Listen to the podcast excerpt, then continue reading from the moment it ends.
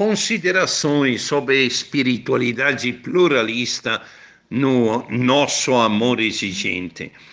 Uma grande reflexão que quero fazer com todos vocês que são de verdade sonhadores, voluntários engajados nesta bela missão do amor exigente. Espiritualidade sim, religião não. Muitos, talvez, falam bem da espiritualidade só porque é moda. Como falar mal das igrejas e das religiões ainda é uma questão de moda. No nosso tempo fica bonito numa palestra dizer bem da espiritualidade e mal da disciplina, das tradições. Uma vez se dizia Cristo sim, igreja não. Hoje se fala muito espiritualidade sim, religião não. Não é bem assim. Nós achamos que é um dever é imperativo para cada ser humano viver cada minuto do seu precioso tempo com profundidade, com sabedoria, exatamente com espiritualidade. Mas isso não exclui a prática religiosa da própria espiritualidade. Também a palavra pluralismo é espiritualidade pluralista. Pode ser uma questão de moda, uma terminologia que decorre de visões democráticas ou republicanas, de políticos que dirigem um país, de jornalistas ou professores que querem mostrar que são modernos mas nós acreditamos e propomos um pluralismo convergente, capaz de confrontar-se, não só de respeitar.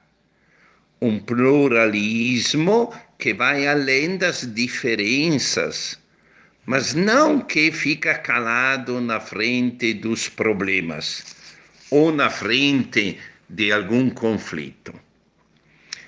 A primeira grande verdade é que qualquer fé em Deus pede sempre a fé na humanidade.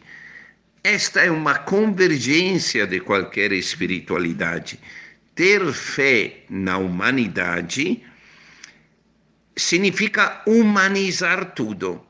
Qualquer religião, qualquer mandamento, qualquer imperativo ético, se quiserem até qualquer princípio básico da nossa caminhada no amor exigente. Tudo deve ser humanizado. Agora, humanizar entendemos viver profundamente uma vida ampla, uma vida interior. Sempre a humanização é conectada com a realidade. Quem tem espiritualidade e fé humaniza. Quem humaniza fica com os pés no chão. Tudo o que fazemos ou deixamos de fazer tem consequências éticas, religiosas, políticas, atinge as pessoas aquilo que fazemos ou deixamos de fazer em base aos nossos princípios sempre afeta a família, as pessoas amadas, a educação. Qualquer que seja a nossa espiritualidade, deve ser encarnada. Para nós cristãos, Deus se encarnou a consequência, a justiça, o bem comum. É, nós temos os quatro alicerces, além dos princípios básicos, princípios éticos e da espiritualidade pluralista, temos a responsabilidade social. Não pode existir uma espiritualidade que foge da responsabilidade social como aconteceu com Jesus. e com os grandes fundadores de religiões, os conflitos, as crueldades machucam. E todos aqueles que querem o bem comum, que lutam pelo bem comum, não o bem individual, não o bem corporativista, não o bem partidário, não o bem de uma categoria da pessoa, bem comum, entendemos o bem de todos. Podemos dizer que o bem só é bem quando é bem para todos. Então, podemos observar que todos os que lideraram uma proposta de bem comum sempre tiveram conflitos, sempre sofreram crueldade. Mas, além dos sofrimentos e amarguras, sempre esses líderes nossos das religiões deram um caminho de esperança. É por isso que vale a pena lutar também no amor exigente, porque acreditamos que vale a pena. Podemos definir este caminho de esperança como o caminho da, da mística ou da espiritualidade. Mas o que é que podemos resumir quando falamos espiritualidade pluralista? Primeiro, o respeito, que muitos dizem ou apresenta como se fosse o máximo. Respeitar os outros na sua crença e cobrar respeito dos outros na própria crença. É fundamental, claro. Né? Se um ironiza, debocha, marginaliza, despreza quem tem uma religião diferente, uma, uma espiritualidade diferente da própria, essa pessoa não está sendo humana, não está sendo eh, calorosa na acolhida e significativa no diálogo. Por quê?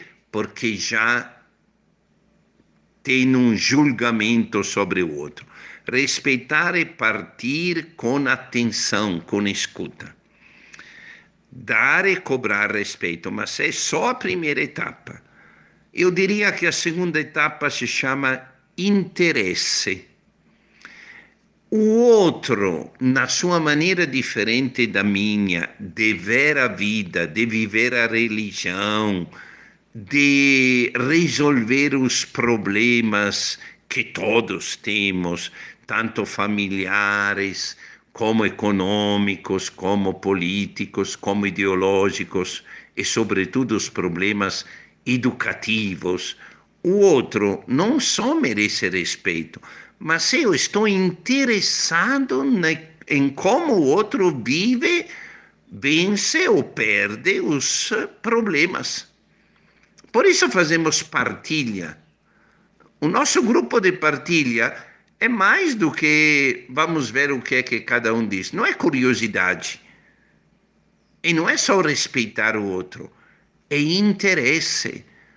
A história do outro me envolve. Eu diria que o grupo de partilha é um grupo, exagerando, de comunhão de almas, de grande solidariedade e, portanto, de grande sintonia com o outro respeito, interesse, por isso atenção, acolhida. É? E, finalmente, eu acho que uma espiritualidade pluralista, se for profunda, tem que chegar a, não sei, posso falar este termo, ao enriquecimento da própria fé, com com a experiência daquele que tenha uma maneira diferente de vivenciar a sua religião e a sua fé. Eu me enriqueço por ver, por escutar, por ter compassividade com o meu irmão, a minha irmã, que vive totalmente diferente de mim. Ele me está enriquecendo porque ele está partilhando como desde o profundo âmago da sua alma está sentindo e tentando resolver os problemas. Respeito, interesse, enriquecimento. Esses três momentos que levam a uma bela espiritualidade pluralista. Um grande abraço verdadeiro a todo mundo.